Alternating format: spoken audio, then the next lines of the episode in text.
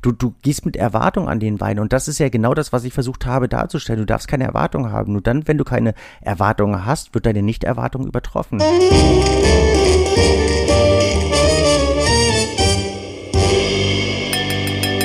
Guten Tag. Ich würde, ich würde sagen Mahlzeit. Das ist der internationale ähm, Gruß der, der Security. Mahlzeit.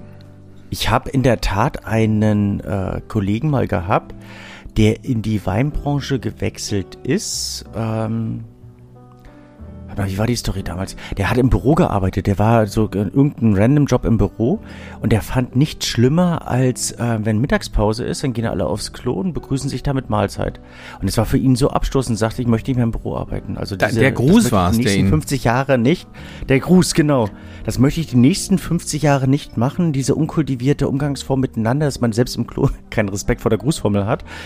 Ähm, Mahlzeit sagen. Daher. Ja, Mahlzeit. Und, und, und, was hat das mit der Security zu tun? Ey, weil du kommst zur Mittagszeit, kommst du mit dem mit Mahlzeit kommst du in jeden Hochsicherheitstrakt. Also kannst du mal. Echt? Ja, na klar. Also weil das zeugt von, also auch beim, ja, also ich möchte ja jetzt bei dem Sender, bei dem ich eins arbeitete, war das auch so, da musst du normalerweise Dienstausweis vorzeigen, hin und her, ne, ne? Und wenn du da selbstbewusst auf, die, ähm, ähm, auf dem Pförtner, den Controletti da zugelaufen bist und Mahlzeit gebrüllt hast, dann haben, hat der Mahlzeit zurückgesagt, dann bist du durchgelaufen. also das habe ich, hab ich nice. ganz oft äh, bei irgendwelchen Dreharbeiten, wenn du natürlich, dann bist du nicht angemeldet, das ist nicht durchgestellt und hin und her und dann musst du mit dem Pförtner immer diskutieren und selbst wenn du angemeldet, ja, ne, warten Sie erstmal hier, dann muss ich erst nochmal prüfen, na, hier bei mir ist nicht angekommen. Und wenn du da einfach zu, drauf zuläufst, Mahlzeit sagst, und ja, weil du das so entschlossen und bestimmt machst, sagst du, oh, Mahlzeit und dann gehst du rein und das Also das habe ich wirklich. Zum Glück ist dir die Entschlossenheit ins Gesicht geschrieben. Also da, da, da bewundere ich dich auch so ein bisschen für die. Ja, du musst halt, du darfst halt keinen Zweifel an deinem Ziel aufkommen lassen. Ne? Wenn du unsicher wirkst, dann, dann kommt natürlich ähm, der, der Pförtner angeflitzt, aber wenn du halt weißt, wo es hingeht und so und der kann dich ja auch mal nicht kennen und dachte ich, na gut, wer weiß es ja irgendwie, am besten nicht irgendwie. Also das Mahlzeit darf nicht fragen, kommt Mahlzeit? Mahl, Mahlzeit, nee, du musst Mahlzeit sagen. Also musst du, wo mein Sächsisch verblasst ein bisschen, wurde mir jetzt schon vorgeworfen. Bin außer Übung, tut mir leid. Ich, ich bin noch im Kernzentrum, deswegen würde ich mich da jetzt mit eventuellen, eventuellen Meinungs, ähm, Meinung dazu ähm, lieber dann zurückhalten. Außen vor, ja, wie auch immer. Du, ähm, also apropos Mahlzeit, ich hatte ähm, einen der, der, der wirklich beeindruckendsten Mahlzeiten äh, meines letzten Vierteljahres und äh, das war bei einem Koch, der in deiner Nähe wohnt, wo ich sehr, sehr bedauere, dass ich so, so, so, so weit weg von, von äh, Kopenhagen bin. From Copenhagen. das ist der Kopenhagen, genau. Das ist der äh, Nikolai Norigar. Schon mal gehört? Name ja. Restaurant Cadeau? Zwei Sterne? Name ja. Ähm, in Kopenhagen? Leider nicht das Vergnügen. Ich war auch viel zu lange nicht in Kopenhagen. Ist auch alles tragisch. Aber. Hm. Die Menüpreise sind ja auch ganz schön haben sich entwickelt. Spannend. Also selbst, ich will ja immer mal einen Alchemisten, also Norm hast du ja vor mir ähm, durch. Mhm. Ich war leider noch nie in Kopenhagen, das ist so schändlich. Ähm, mittlerweile, ich glaube, kostet das Menü 700, 800 Euro. Ist ähm, für das Erlebnis bestimmt sehr, sehr interessant, aber dafür Zart, ne? ähm, ne? also, nicht für. Also ich war am Nummer, da waren, was waren das, 250 Euro noch? Genau, damals war das ja, mittlerweile war es dann irgendwann 500 und ich glaube jetzt mittlerweile sind die auch bei ein bisschen darüber. Aber ähm, den Laden voll kriegen, muss, schon, muss spektakulär sein. Ein Freund von mir war da jetzt und der, also es muss also fern von Essen, es hat nichts mehr mit Essen zu tun und ähm, ganz viele Sachen waren. Na gut, ich finde, das ist ja sowieso schon sehr, sehr grenzwertig, aber das ist oft diese Diskussion, die man hat. Ja, warum geht man dahin? Ist halt, naja, es ist schon eine absurde Situation, dass du in ein Restaurant gehst. Weil du, also du, hast um ja keinen Hunger, also du gehst ja nicht in den Laden, weil du Hunger hast. Also das ist ja, es ist halt ein Ereignis. Ja. Eine, eine Reise in was auch immer, ein, der Besuch einer Ausstellung, ähm, einer, einer, mhm. einer, einer, Kunstshow und halt nicht, weil du, weil du Knast hast. Also ich kann mir immer diese, ich will nicht sagen dämliche Frage, ja, wenn ich auf dem Teller seine Struff, ja, okay, kriegst halt davon halt auch 20 Teller. In Summe ist das dann trotzdem eine Menge und, und äh, verlangt ja wahnsinnig viel von dir, sensorisch, geschmacklich und haptisch und was Kuckuck was. Und das ist halt nichts, was du halt jeden Tag machst. Also jeden Tag. Und dann solltest du mich jetzt aber. Jetzt habe ich abges bin abgeschwoffen. Du wolltest eigentlich was Nee, nee, sagen. gar nicht. Du hast ja, du hast ja da auch wirklich völlig recht und ähm, die, dieses, also diese mit Abstand äh, betrachtete Wahrnehmung eines Restaurantsbesuchs haben, haben viele nicht, was ich dann immer schade finde und was ich auch sehr, sehr bedauerlich finde, wenn ich manchmal so die Kritiken dann eben auch äh, lese, wo so manch einer schreibt, keine Ahnung, das Beste an dem Essen war der Döner danach oder sowas. Das ist ähm, dann einfach das Thema. Thema dann nicht verstanden nee. oder ähm, eben der, diesen, diesen Gedanken, den du gerade hattest, nicht so durchspielen können, dass es eben nicht zum Sattessen ist, sondern dass es zum Erleben ist. Und wenn du dann völlig übersättigt und musst dir das letzte noch reinschieben, dann ist das, ähm, wir hatten das ja, bei, bei so ganz, manchen Reisen, die ich in der Jugend hatte, wo du... Haken, äh, zur Portionsgröße, dass ich ja wirklich derjenige bin, und ich bin jemand, der, ich esse gerne, und wenn es lecker ist, kann es auch viel sein, gar keine Frage, aber ich bin jemand, der sehr schnell sagt, ey, die Portionen sind zu groß. Hm. Also gerade wenn das, weil das hat ja nichts, du wirst ja satt, wenn du deine, weiß ich nicht, selbst in einem normalen Restaurant, wenn du weißt, dass, äh, dass, dein, dass dein Gast irgendwie eine, ich weiß nicht, ein Lachs-Tatar als Vorspeise hat, dann irgendwie, weiß ich nicht, irgendein geschmortes Stück Fleisch und ähm, Vielleicht dazwischen noch und dann davor gab es auch noch irgendwas ganz Kleines und dann hinten raus noch was. Dann mit den vollen Portionsgrößen, das ist zu viel. Ja? Also rein mengentechnisch, mhm. das, sitzt du da irgendwie, guckst dann, hast deinen kleinen Gruß aus der Küche gehabt, dann gab es deinen Lachs-Tartar, dann gab es dazwischen noch, noch einen kleinen Gruß und dann hast du so ein Schaufelstück, so eine Ochsenbacke oder sonst was in seiner vollen Gänze vor dir liegen, dann bist Feierabend. Ja, und, und dann immer diese Diskussion, ja, muss viel auf dem Teller sein. Ähm, oder ah, in das Restaurant gehe ich nicht, da gibt es immer so kleine Portionen. wo ich mir denke, Mensch, Leute. Aber gut, ähm, ich habe dich unterbrochen. Nein, du sprichst ja, ähm, sprichst ja aus voller, voller Imbrust. Ich sehe das ja auch an deinem kleinen Snack, den du, du bist ja auch von Duplo jetzt auf Amicello ge ja, gewechselt. Also du bist da auch, ja genau, auch, auch fein. fein. Komm, das war witzig. Ja, das war wirklich witzig. Dachte ich. Am Ende also, ist es doch alles der gleiche ja. Bums. Ich gucke mal drauf, wer das hier eigentlich ja, genau. produziert. Alfred Ritter GmbH.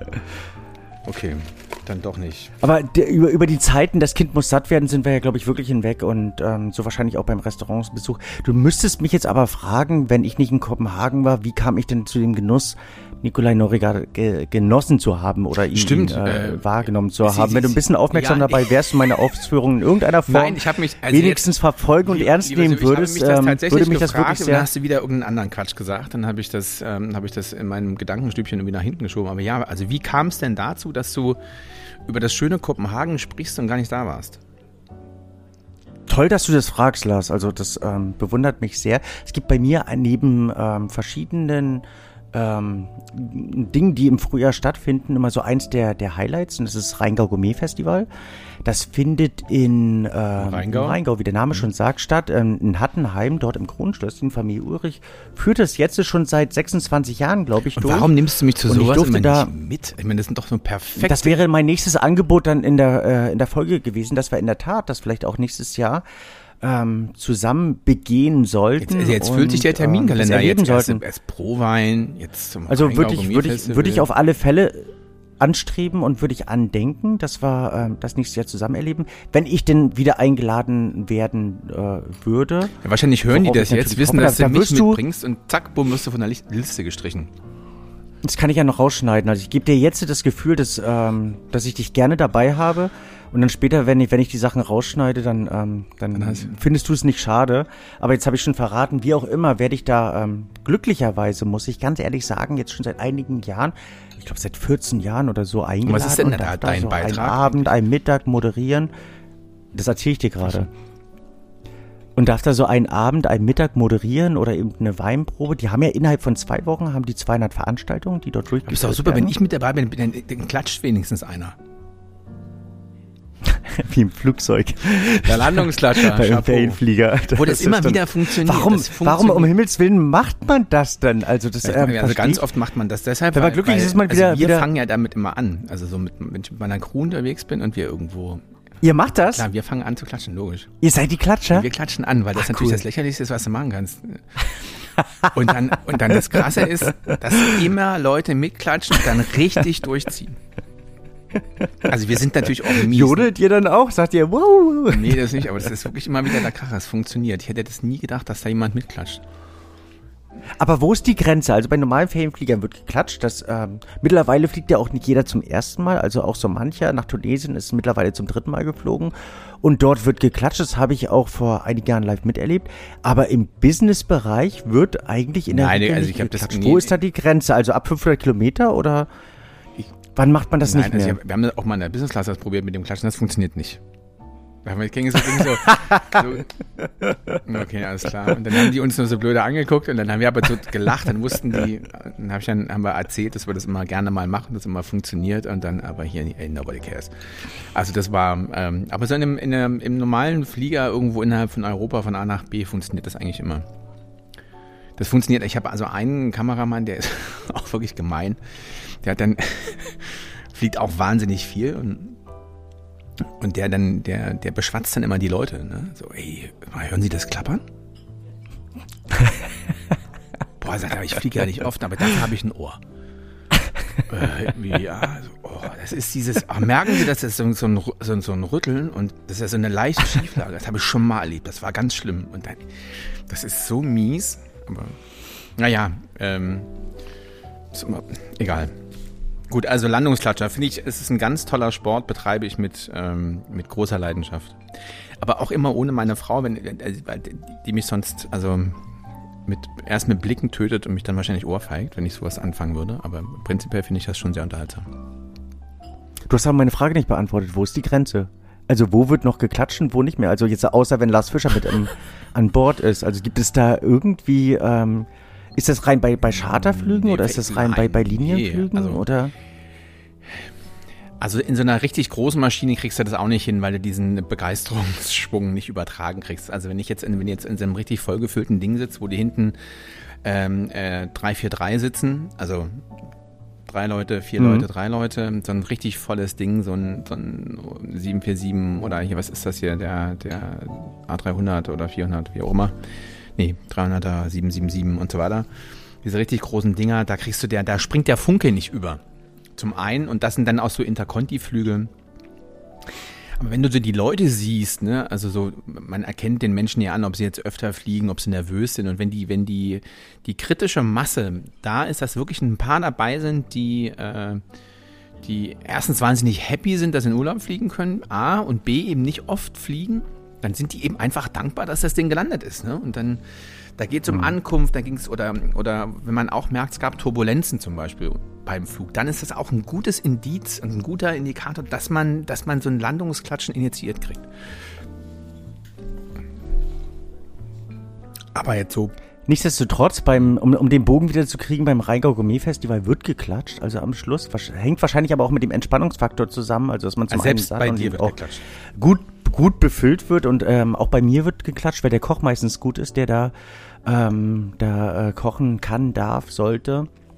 Und die Winzer eben, ich finde es interessant, dass man dort bei diesem ähm, Festival, und ich bin da wirklich begeistert, deswegen halte ich da jetzt so intensiv, äh, intensiv Fürsprache für, ähm, auf der einen Seite Rheingauer Winzer mit zumeist internationalen Winzern vereint und äh, man sehr, sehr besondere Weine und dann auch in Relation von relativ schmalen Taler bekommt und äh, man in kürzester Zeit, also es gibt da eben auch so gewisse äh, Programme oder eben so äh, wie, wie Abos oder wie, wie Packages, wo du halt über mehrere Tage mehrere ähm, Erlebnisse haben darfst. Ist natürlich auch auf die Dauer anstrengend ist, wenn du mittags dann irgendwie zwei Sterne essen darfst und abends ähm, zwei Sterne genießen darfst, äh, zwischendurch noch eine kleine Weinprobe. Also das ist schon richtig Strecke, was du dort machen kannst. Aber innerhalb von zwei Wochen werden dort, ähm, ich glaube, 200 Veranstaltungen durchgeführt. Ich, ich, bin nicht sicher, wie viel, aber es ist eine enorme Menge, was dort ähm, veranstaltet wird. Und das äh, resultierte heraus, dass ähm, damals, ähm, als dieses Festival ins Leben gerufen wurde, sprich vor 26 Jahren,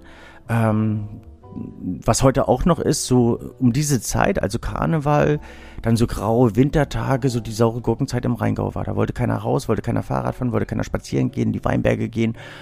Und deswegen hatten die Restaurants und diese Hoteliers dort ähm, ganz schön zu knappern.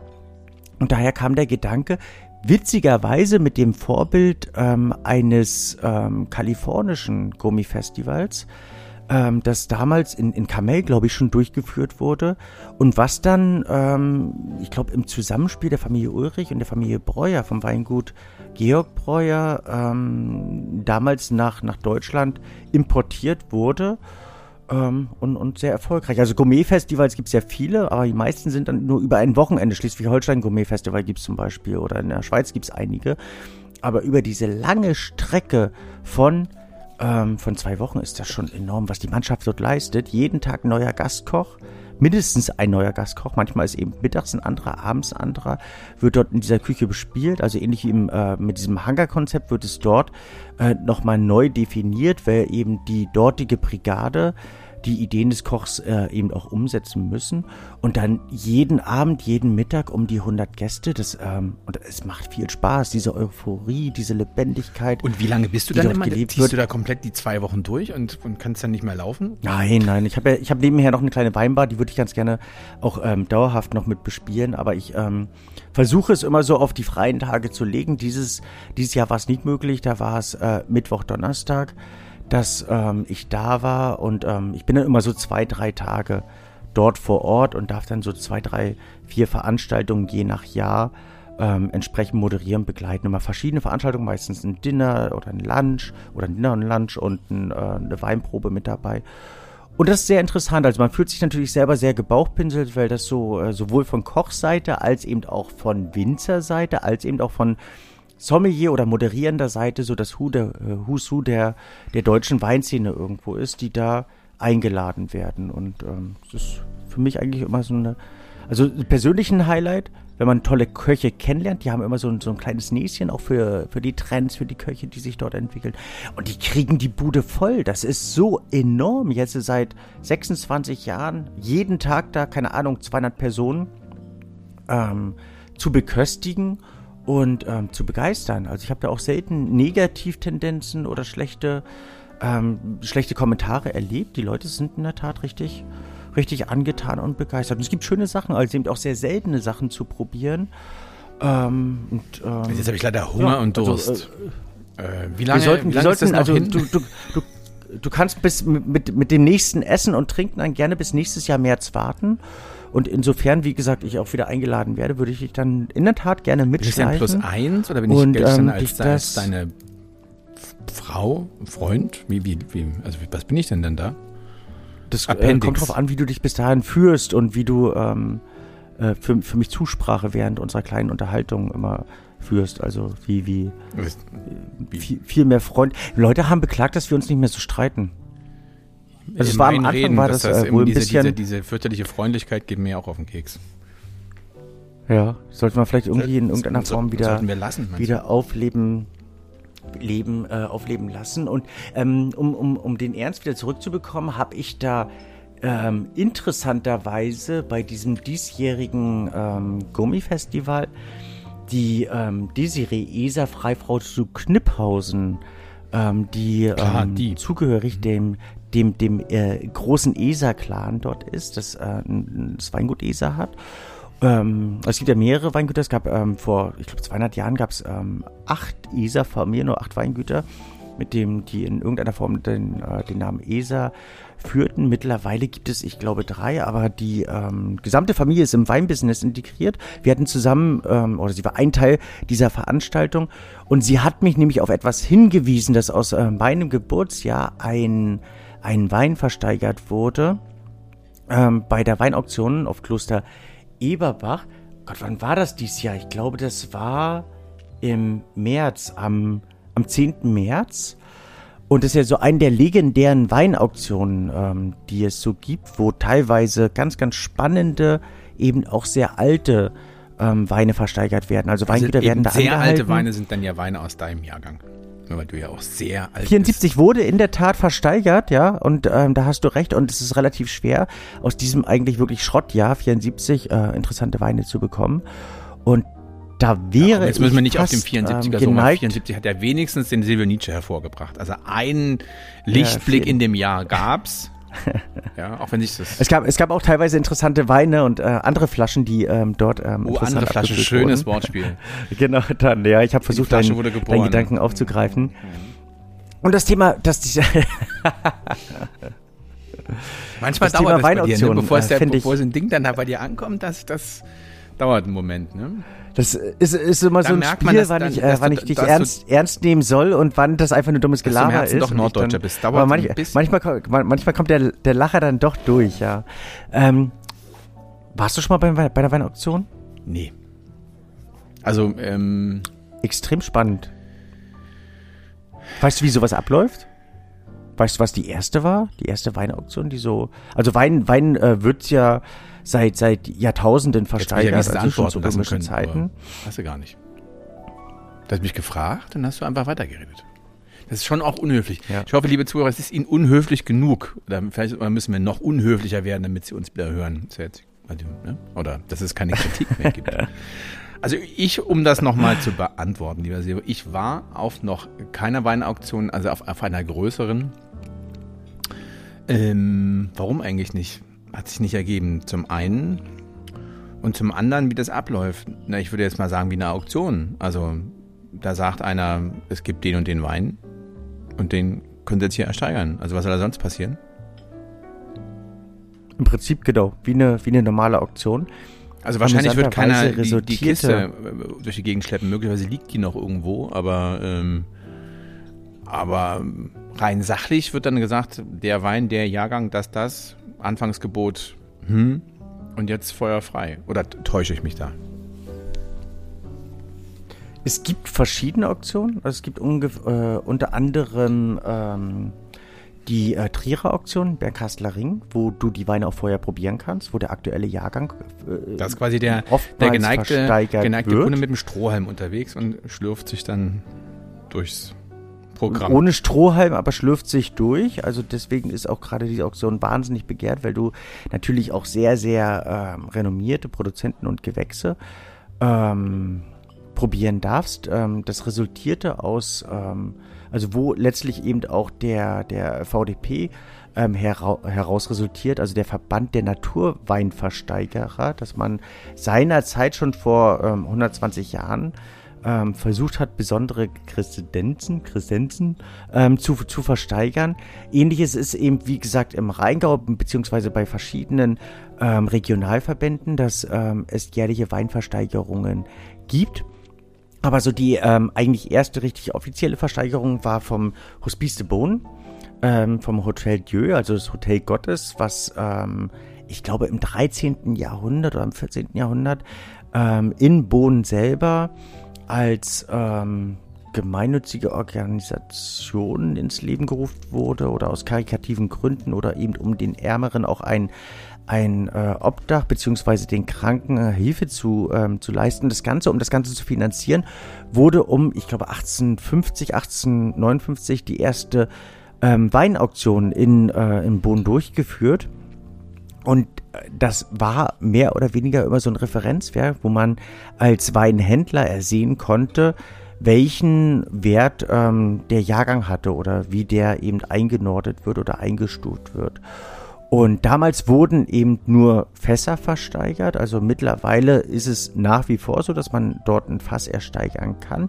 Die Weine sind, ähm, also die dort auch nicht nur vom Hospice selber, die ja auch eigene Wein, ähm, Weingärten haben, ähm, oft auch von anderen Produzenten, die ihre Fässer zur Verfügung stellen, weil es eben so, also der, der Referenz äh, zuträglich ist, dass man ähm, dort ein Fass spenden kann oder ein Fass einfach äh, anstellen kann. Ähm, die Weine sind oftmals in dem Sinne das Geld nicht wert, aber sind nicht schlecht. Also der der Adelstitel ähm, der, der Weinversteigerung ähm, ehrt den Wein und adelt den Wein. Nicht zuletzt, weil eben oftmals aus dem asiatischen Bereich oder aus dem amerikanischen Bereich sehr viel ersteigert wird. Ähm, aber es ist immer eine äh, ne, ne, ne tolle Auszeichnung, ein Referenzwert und letztlich dann eben auch ein Sinnbild gewesen für viele europäische oder eben über oder Weinversteigerungen aus Übersee, überseeliche, haha, ähm, Weinversteigerungen aus Übersee, die ähm, da auf diesen Zug aufgesprungen sind. Und im ähm, Rahmen der, der allgemeinen Versteigerung gibt es ja so zwei extrem namhafte ähm, Auktionshäuser. Das Sotheby und Christie, die beide in London fund, äh, fundiert wurden. Oder, ja, die versteigern ja wurden. alles. Und resultieren ja aus dem Kunstmarkt heraus. Also dass seinerzeit ähm, die erste Kunstsammlung von, von äh, Katharina der Großen versteigert wurde und da war halt zufällig auch eine Pulle Wein mit dabei, warum man eben auch anfing, Wein zu versteigern, was dann letztlich auch deren, ähm, deren Steckenpferd so ein wenig wurde. Also es gibt kaum ein so renommiertes Auktionshaus wie eben ja, Sotheby und Christie, die weltweit sehr, sehr, sehr ähm, anerkannt sind, aber letztlich eben auch deshalb, weil sie ähm, nicht wie manche Auktionshäuser, ähm, die du im Internet findest, wie eben allbekannt ähm, eBay oder winebit.com, ähm, die Flaschen mehr oder weniger ungesehen un, äh, durchwinkst, sondern weil sie die Flaschen prüfen, auf Echtheit prüfen, Echtheitszertifikate ausstellen und da eben richtige Fachleute angestellt haben. Okay. Soll ich das jetzt gut finden? Okay, das war jetzt äh, alles an, an Wortgewalt, was du zum Besten gebracht hast. Ich habe aus Höflichkeit einfach kurz ein wenig äh, pausiert, um dir eine etwaige Frage zuzugestehen. Ja, ähm, du hast ja jetzt einen Vortrag gehalten. Da konnte ich jetzt in Deutschland, wenig, also konnte ich jetzt wenig, ähm, konnte ich immer, ah. Eine Zwischenfrage wäre vielleicht irgendwie angemessen oder ja, ein kurzes, ein, ein Applaudieren wäre, wäre vielleicht. Ja, gut, das äh, Grundkonzept ja in der Versteigerung habe ich ja auch schon am Anfang ähm, bündig erklärt. Aber wir können zum Beispiel fragen, hey Silvio, gibt es sowas in Deutschland auch? Naja, aber äh, die Auktionshäuser Sotheby's und Christie's äh, haben ja auch Dependancen in dem schönen Deutschland. Das zum einen. Es gibt äh, natürlich auch in äh, in, in, in Deutschland verschiedene ähm, Auktionshäuser, beziehungsweise gibt es natürlich auch ähm, in, in, keine Ahnung, in Niederlanden oder Belgien oder in Frankreich. In Deutschland sind eigentlich so die, ähm, die namhaftesten The Munich Wine Company und Kopp und Partner.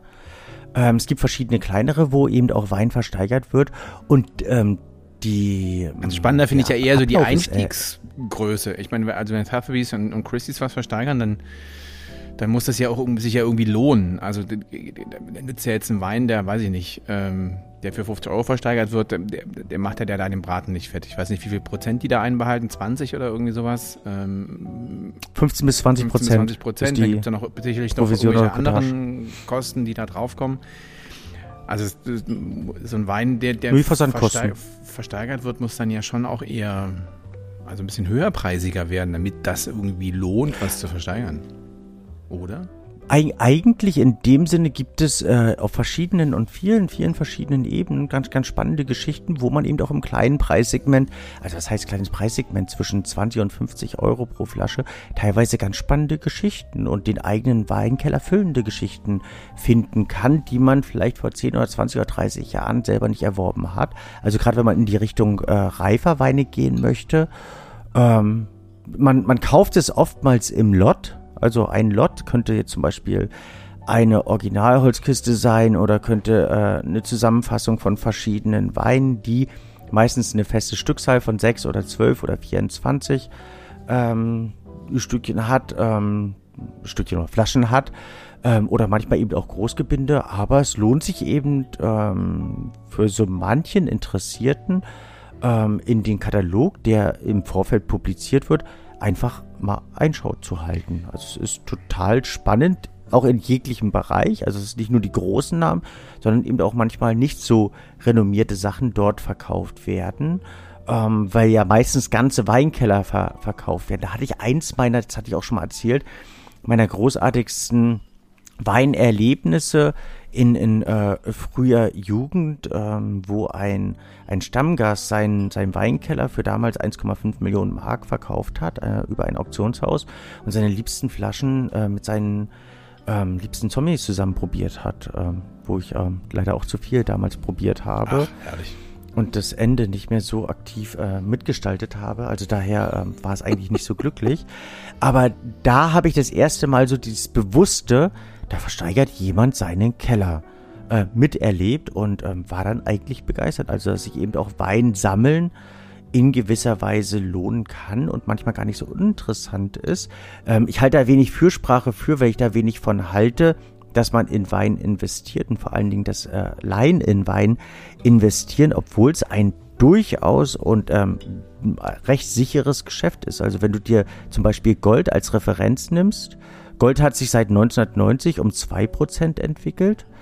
Ähm, und Wein hat sich jetzt in der Breite oder in der Tiefe der, der äh, Jahrgangsverfolgung um ähm, 15 Prozent entwickelt. Also Wein jetzt im, im High-End-Wein-Bereich bei verschiedenen ähm, Top-Crus äh, ähm, schlägst du selbst, keine Ahnung, den, ähm, den Nasdaq oder den DAX oder sonstiges, wenn du es da vergleichen würdest, in verschiedenen Jahrgangsfolgen. Also es gibt kaum ein, ein verfügbares äh, Unikat wie Wein, was sich dermaßen interessant ähm, entwickelt, rein wirtschaftlich, wie eben Wein. Und obwohl ich jetzt dafür Fürsprache halte, finde ich es eigentlich schade, weil es natürlich, wenn sich so viele drauf stürzen, den allgemeinen Marktpreis total verwischt und nach oben dreht. Ja, aber ist nicht das, ähm, das Problem bei dieser Wein-Invest-Geschichte, dass der Laie ja kaum die Bedingungen schaffen kann? Also ich kaufe doch, wenn ich jetzt einen fetzigen Wein haben will, ähm, kaufe ich doch lieber von einem, ich sag mal, anerkannten Händler und nicht von äh, Schmidtchen Schleicher oder sonst wem. Oder täuscht das? Aber angenommen, wir spielen das jetzt mal durch. Du sagst, ich hätte, keine Ahnung, 50 oder 100.000 Euro über und möchte da in Wein investieren, dann kannst du den entsprechenden Rahmen dafür schaffen. Also zum einen solltest du natürlich in einer, ähm, in einer nachvollziehbaren Weise kaufen, dass du ähm, schon die Erstandsdokumente, also die Rechnung entsprechend vorweisen kannst. Und wenn du da von einem guten Händler, vom Weingut oder während einer guten Auktion das Ganze ersteigerst und dort eben auch schon ein guter Lebenslauf für den Wein vorhanden ist, könntest du den dann, wenn du ähm, dafür Sorge tragen möchtest, dass du den Wein gut aufbewahrst, ähm, das professionell unterbringen. Also da gibt es verschiedene äh, Möglichkeiten, den entsprechend zu lagern, ähm, das eben zertifiziert zu bekommen oder eben ähm, in irgendeiner Form zu dokumentieren. Ähm, und dann könntest du den später, sei es über eine Auktion oder sonstiges, auch weiterverkaufen. Hm. Beantwortet das deine Frage oder ist es jetzt, äh, war das zu, zu komprimiert? Nicht komprimiert, aber ich frage mich selber, wenn ich jetzt was, ob, ob ähm, ob ich nicht dann doch lieber bei einem großen Weinhändler, der an sich eine, äh, schon einen Namen hat, nicht lieber den Wein da kaufen würde, als von einer, von einer unbekannteren Person. Ja, würde ich, würde ich auf alle Fälle. Also das Schlimmste, was du machen kannst als Laie, ist dein, dein äh, viel besprochener Traum, dass du wieder mal einen Chateau Margaux trinkst, wenn du den irgendwo bei eBay äh, ersteigerst oder äh, eben auch im umgedrehten Fall, wenn sich irgendjemand, äh, die Weine gibt es ja auch, keine Ahnung, im Karstadt oder wo auch immer, irgendeine teure Flasche kauft für 500 Euro oder 1000 Euro und darauf hofft oder baut, dass die ähm, dementsprechend ähm, Wertzuwachs erfährt, sie erfährt den Wertzuwachs, aber ob du als Laie das dann entsprechend verkauft bekommst und dieser äh, Wert, den du dann im Internet irgendwo findest, wenn du den Wein dann eingibst, dass du sagst, ähm, keine Ahnung, ich habe dann äh, 1990er Chateau Margaux, ähm, ist ja nicht der Wert, den du automatisch dann als, ähm, als Laie bekommst, sondern ähnlich wie beim Autokauf ähm, hat der Weineinkäufer, der den Wein dann irgendwann mal aufkauft, einen anderen Referenzwert für, ähm, für die Weine als solches. Also diese Weinauktion, um den, den äh, Bogen zu, ähm, zu spannen, die werden zumindest im, ähm, bei den großen Namen entsprechend auch dokumentiert. Also es gibt ähm, einen, ähm, einen, ähm, eine Weinauktionsdokumentation, ach, ich weiß nicht, wie ich das formulieren soll, äh, den Weinstocks in Zürich. Da kannst du ähm, nahezu jeden namhaften Wein eingeben und ähm, kannst dann ersehen, also unter ähm, www.wein.network ähm, und kannst ersehen, was der Wein im Verlauf der letzten 20 Jahre erbracht hat. Mhm. Das hilft oftmals, wenn du jetzt äh, deinen Chateau Margaux zum Beispiel hast. Hm. Aber wie gesagt, das ähm, eigentlich Fatale ist, dann irgendwie zu einer Kneipe um die Ecke, zum Restaurant, zu irgendeinem Händler zu gehen und zu sagen, möchtest du den kaufen und den Wert zu erwarten, den man selber hat. Eben das größte Problem ist dabei, dass man nicht weiß, wo er herkommt. Weine unglaublich intensiv gefälscht werden, gerade in diesem High-End-Segment und eben die Lagerung ähm, teilweise katastrophal ist und so einen Wein würde ich persönlich nicht ankaufen. Wer geht denn überhaupt zu diesen Weinauktionen und kauft sich dann diese großen Dinger? Sind das doch dann eher Pro, sind das dann, sag ich mal, Gastronomen, Hotels, die bestimmte Sachen haben wollen oder haben die nicht vielleicht sowieso einen eigenen Keller, wo irgendwie alles da ist? Und dann sind das dann eher Privatpersonen, die bei so einer Versteigerung sitzen? Es sind zum einen Weinsammler, die ganz gezielt Sachen äh, suchen und Sachen dort eben auch finden, die teilweise Sammlungen auch komplettieren möchten, die du eben dort nur findest. Es sind ähm, Leute, die investieren möchten, sei es in den eigenen Weinkeller oder in verschiedene Fonds oder in verschiedene, ähm, ja, einfach investieren möchten. Es sind private ähm, Weintrinker, die ganz gerne Wein genießen und so die Chance ähm, haben, Sachen zu, ähm, zu ergattern, die, ähm, die man sonst nicht bekommen würde. Es sind aber äh, in der Tat viel zu wenig Restaurateure, die ihre Weinkarten damit bestücken und ähm, aufpolieren, weil du in der Tat auch oftmals ein, ganz gutes Schnäppchen dabei machen kannst, machen kannst. Ähm, also Restaurantbesitzer. Nicht ähm, Restaurierer, quasi. Äh, nicht ein Restaurierer. Heißen, heißen die beide Restaurateure? Also, also einer, der was restauriert, ist ein Restaurateur. Restaurierer und Restaurantbesitzer, beide, beide Restaurateure? Wir sagen einfach Gastronomen, das ist wäre jetzt so sprachlich neutral. Gastronomen, mhm, mhm, mhm. ja. Entschuldigung, äh, danke. Mhm, ja, nee, weiter. ähm, Restaur äh, Gast Gastronomen. Und es sind natürlich ähm, Weinhändler, die ähm, teilweise da ein ganz komplettes Business draus machen. Insofern, dass sie dann halt ähm, auch an Gastronomen Jahrgangsvertikalen verkaufen können, weil sie die dann dort zusammenstellen. Und dadurch, dass du ähm, entweder dort zugegen sein kannst und ähm, das Ganze verfolgen kannst, ähm, aber eben auch ähm, über Kommissionäre das Ganze ähm, ersteigern kannst, ähm, hast du vielerlei Möglichkeiten, das, äh, also da Zugriff auf diese Weine zu haben irgendwie finde ich, ähm, ist es jetzt so ein bisschen in die, ähm, aber vielleicht auch nur bei mir, gar nicht mehr so präsent, wie es vor, also um 2010 war. Aber es ist immer noch ein, eigentlich ein ganz großes und spannendes interessantes Business. Die Weinversteigerung an sich. Die Weinversteigerung an sich. Was, was ähm, absolut ähm, in den Fokus gerückt ist, aber vielleicht auch nur in meiner Blase. Also das, das Interessante ist ja, dass man in jeder, ähm, in, in, in jeder Ebene ähm, in der Weinwelt sich in verschiedenen Blasen ähm, bewegt, wahrscheinlich wie im, Re im realen Leben auch. Leben und man glaubt eben, das ist so das, ist das Wichtigste, genau. Das ist wie ein bisschen wie mit, ähm. haben wir neulich drüber gesprochen, über äh, den Abspann bei Filmen. Ja, also das ist die Blase hm. filmproduzierende Menschen, die halt dann gucken, wer da mitgemacht hat. Ansonsten interessiert das keinen. Ja, wahrscheinlich. Hm. Also waren es die deutschen Wein Weinauktionen, die äh, einen extremen Fokus oder einen extremen Fokus gerückt sind. Allein dadurch, dass natürlich äh, spektakuläre Höchstpreise für deutsche Kabinette wieder ähm, erzielt wurden für einen deutschen Rotwein, der teilweise für 700, 800 Euro äh, unter dem Hammer gelandet sind. Also nicht die Flasche, sondern der Zuschlag für das entsprechende Lot dabei. Ähm, das, ähm, ich müsste man den Begriff Lot noch, großartige noch, noch Sachen erläutern, äh, erläutern. Also Lot ist, ist nicht ist, die äh, polnische Losnummer. Gesellschaft, sondern das, das ist das ist die Losnummer. Also dass ähm, Weine zusammengefasst werden und die in einem Katalog unter eben einer ähm, einer Losnummer, die dann später aufgerufen wird, weil du die Flaschen ja nicht durch den Raum tragen möchtest ähm, als solches deklariert also werden. Also dort kann dann quasi halt, sein, äh, eine Flasche einzeln oder fünf Flaschen oder zwei Kisten oder Umgebinde. Es kann eine Flasche eins, einzeln, wenn es ein besonderer, ähm, ein besonders äh, wertvoller oder ein besonders seltener Wein, wie zum Beispiel 19, 1900er Chateau Margaux, um aber bei deinem Chateau Margaux zu bleiben, der einer der seltensten ähm, noch ähm, befindlich oder in der, in der Weinwelt existenten Weine ist und ähm, gesuchtes 1900 dann letztlich auch ist. 1900 dein Geburtsjahr. Es muss oh. doch irgendwas Magisches haben. Aber ich meine das ist ein Wein der 123 Jahre alt ist. Den kann man den noch trinken das ist ähm, finde ich immer so eine ähm, Nee, nee, also du, du kannst alles ja, trinken kann, also, also, in dem Sinn. Also, also ist das ein Wein, der, der, der darüber hinausgeht? Äh, oh, okay, ist jetzt noch nicht völlig völlig untrinkbar, geht noch? Oder macht der tatsächlich noch Spaß?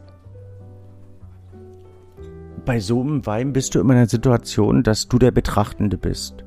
Also der Wein nicht derjenige ist, der liefert und der dich, ähm, der dich überzeugen soll oder der dich beeindrucken muss, sondern du bist derjenige, der davor wie vor einem Aromenbild sitzt oder wie vor einem Weinfilm und musst dich darauf einlassen und einlassen können. Also es ist dann in dem Sinne, ob du selber das ähm, Vermächtnis, die Größe, das Verständnis, ähm, den Intellekt, die Erfahrung hast, um den Wein zu verstehen ja, mal, in seiner also in Reife, in seiner Großartigkeit, in seiner Besonderheit. Mal, in erster Linie ist das dann, ein Rotwein in der Flasche. Punkt eins. Punkt zwei ist es halt ein wahrscheinlich, das garantiert mir das Haus äh, Chateau Margaux, ein handwerklich, also auf handwerklich aller, allerhöchstem Niveau. Nichtsdestotrotz unterliegt ein Wein einer gewissen Alterungsbedingung. Ein besserer altert, altert netter, ein schlechterer altert unfreundlich. Wird so ein bisschen knarzig. Und dann ist ja die Frage, trotzdem ist das dann einfach, ist das so ein Prestige-Ding, dass ich mir so einen so so ein Wein weitere 100 Jahre in den Keller lege? Oder, also, wenn solche ganz alten Flaschen versteigert werden, werden die gekauft, um getrunken zu werden und geöffnet zu werden? Oder wandern die eigentlich nur von einem Keller in den nächsten und sind da die Prestigeobjekte? So mit so einem kleinen Schrein. Ich weiß mit dir nicht umzugehen. Ich stehe jetzt an drei Baustellen und ich weiß nicht, welche ich zuerst bearbeiten soll. Zum einen wollte ich die Lotnummer weiter ausführen. Zum anderen hast du eine ähm, Ausführung gebracht, die nicht unbedingt richtig ist, wo ich nicht weiß, ob ich darauf nochmal eingehen soll oder das einfach nur unter Laienwissen äh, abtun soll. Und zum dritten hast du mir eine Frage gestellt. Was mache ich jetzt? Ja, erstmal bepöbelst du mich wegen meines Laienwissens. Bitte. Ja. Los geht's. Mit Genuss. Also ich würde, nee, ich würde vielleicht die Lotnummer. Kannst du dir deine Fragen merken und deine Ausführungen? Auf keinen Fall. Okay, dann ähm, es ist nicht in erster Linie ein Rotwein, weil wir, wenn du den als als Laie aufmachst, wirst du nicht ähm, dein Verständnis und deine Vorstellung von Rotwein erfüllt bekommen. Also es ist ein Wein, der dann wahrscheinlich eine, eine sehr transparente, fast eher Rosé anmuten, also dunkle Rosé anmuten. Das ist vielleicht ein Missverständnis. Hat. Ähm, und also in dem Sinne gar nicht so dieses. Ich ähm, habe nur gesagt, ähm, nichtsdestotrotz, egal ob wie anbetungswürdig so ein, so ein oder auf welchen Sockel man so einen Wein stellen will. In erster Linie ist das, was auch immer, ein Wein, der in einer Flasche abgefüllt wurde. Mhm, du hast Rotwein gesagt. Also ja, ist ein Rotwein. Hat, hat sich jemand. Damit hast du eine ganz klare Kategorie und rein vom Wein, von Winemaking ist es ein Rotwein, aber das, du, du gehst mit Erwartung an den Wein und das ist ja genau das, was ich versucht habe darzustellen. Du darfst keine Erwartung haben. Nur dann, wenn du keine Erwartungen hast, wird deine Nichterwartung übertroffen. Also dann kannst du beeindruckt sein, aber wenn du einfach eine Erwartung hast, forderst du etwas von dem Wein, was der vielleicht gar nicht liefern kann, möchte oder darf.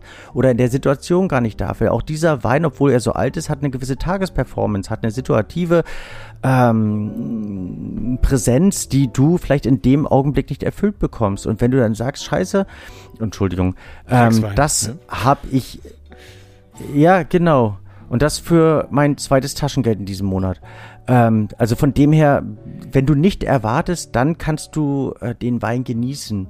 Ist das, wirklich, ist das wirklich so, dass einer, keine Ahnung, 5, 6, 7, 8, 9, 10.000 Euro für eine Flasche Wein zahlt und keinerlei Erwartung daran hat? Vielleicht niemand mit deiner Gehaltsklasse, aber es gibt genügend Leute, die das durchaus machen. Oder eben auch, wenn du jetzt bei einer Weinprobe zum Beispiel bist und ähm, Chateau Margaux, bei dem Beispiel zu bleiben, mit 30 Jahrgängen probierst, dann ähm, kannst du erwartungsfrei daran gehen und kannst die Jahrgänge in der einzelnen Abfolge genießen und kannst gucken, welcher dich besonders beeindruckt oder nicht beeindruckt hat. Oder welcher jetzt besonders interessant oder nicht interessant war. Aber wenn dann 21 oder keine Ahnung, ähm, 34 oder 1906 ein Ausfall war, dann ähm, nimmst du das äh, als Information wahr, aber es ist nicht bodenzerstörend. Aber wenn du diese eine Flasche zusammen mit deiner Frau und deinen Kindern irgendwie am äh, 90. Geburtstag der Oma aufmachst und äh, stürzt dich da drauf, dann, dann bist du da mit Erwartungen und bist enttäuscht. Also es ist immer eine Frage, ähm, also ja, es gibt genügend Leute, die die Flasche für der kostet jetzt leider nicht nur 10.000 Euro, sondern ähm, aber öffnen und ich weiß es nicht. Ach, da müsste ich, da müsste ich jetzt auch googeln. Aber lassen vielleicht, ach, da, ich würde jetzt random irgendwas sagen. Wurscht. Vielleicht 50.000 oder keine Ahnung. Du musst ja random auch gar nicht sagen. Ich, ich weiß es nicht. Nein, ich, ich, ich weiß es wirklich nicht. Also es wäre, wäre Quatsch. also eine Menge? Ich, ich kann es ja googeln. Nein. Lieber nicht. Guck mal, jetzt ist Google auch beleidigt, wenn du, wenn, wenn du Google so im Nebenbei benutzt. Braucht ja auch Aufmerksamkeit, so wie ich. Äh, äh, äh, kannst, kannst du da irgendwie, ähm, eine, eine äh, Musik irgendwie zwischendurch singen. Das wäre jetzt der klassische, äh, also wenn so, wenn so ein Live-Reporter beim Fußballspiel steht und ähm, der, der Schiri googeln muss, dann müsste der Reporter da unten am Feld jetzt sich so, so, so einen Schwank aus seinem Leben erzählen. Komm, jetzt füll mal, füll mal die Minuten. Ja, genau, mach mal. Ja, dann sagt der, kommt ein Pferd ja, in eine äh, Bar. Wenn, ja, sagt der Barkeeper, hey, warum so ein langes Gesicht? Kommt, der ist alt. Oh, komm. Ja, der aber ist aber. Ja, aber den, ähm, wenn, wenn wir jetzt die Julius noch hätten, dann könnten wir da Musik einspielen lassen, aber Julius hat ja auch gekündigt. Kennst, aber kennst du, kennst du den mit dem Papagei? Kommt eine alte Frau, eine ältere Dame in die Zoohandlung ja, und möchte Katzenfutter oder Hundefutter kaufen und dann kommt, öffnet sie die Tür und dann im Eingang ist so ein Papagei, der guckt sie so an und sagt, äh, du bist hässlich. Ja, sagt jetzt aber ein unfreundlicher Papagei. Ähm, das nächste Mal, Woche später, kommt die alte Frau wieder. Papagei guckt die an. Ah, du bist hässlich. Dann sagt sie zu dem Besitzer von dem, von dem, von der, von dem Zooladen, also ist ja nicht besonders freundlich, also wenn der das nochmal macht, dann komme ich nie wieder zu Ihnen und kaufe irgendwas. Ja, ich kümmere, ich rede mit dem Papagei. Ne? Nächstes Mal, Frau kommt rein, Tür geht auf, Papagei guckt sie an. Du weißt Bescheid. so. Hast du gegoogelt? Äh, ja, ich bin dabei. Ich habe das ähm, gerade noch nicht ge gefunden. Ach, 20.000. Ein 20. Du. Hm, also zwischen 20 und 30.000 je nach Auktion. Ähm, französischer Oberklassewagen. Ja, im Prinzip ja. Da bin ich jetzt ein bisschen enttäuscht. Also das kann ja in dem Sinne eigentlich gar nicht, aber. Gut, das können wir jetzt. Ja, wie, wie auch immer. Oh, jetzt habe ich, ähm, jetzt habe ich jetzt wirklich einen Faden verloren. Das wird hier echt eine Lala-Veranstaltung heute. Ähm, Dann um mach mal einen Deckel drauf. Jetzt. Um auf den Schluss jetzt. Also Versteigerung nee, haben wir äh, geklärt. Äh, du hast meine Herangehensweise genau, an, an, alte Rotweine hast du für dilettantisch äh, erachtet. Bin ich, dann bin ich noch nicht ganz bei dir, aber das nehme ich zur Kenntnis. Ähm, dann wollten wir unfreundlicher zueinander sein. Auch das haben wir, da, da sind wir auf einem guten Weg. Das hast du ja wirklich sehr gut geschafft. Wir, wir wollten die Lot-Nummer noch äh, klären. Wollten wir noch also gar nicht. Ich Lot gesagt, ist das ist eine polnische Fluggesellschaft. Ich möchte ein bisschen Qualität hier reinbringen, Lars, bitte. Sei ruhig. Niveau ist keine also Faltencreme. Es ist entweder, äh, ich weiß, es ist schon so alt. Also, Lot kann entweder eine Kiste sein, also sprich eine äh, Originalkiste. Es kann, je nachdem wie er verschlossen ist, bei einem einigermaßen gängigen Wein eine Zwölferkiste sein, manchmal eine Sechserkiste. Wie wir auch festgestellt haben, gibt es auch Sechserkisten als Original-Holzkiste.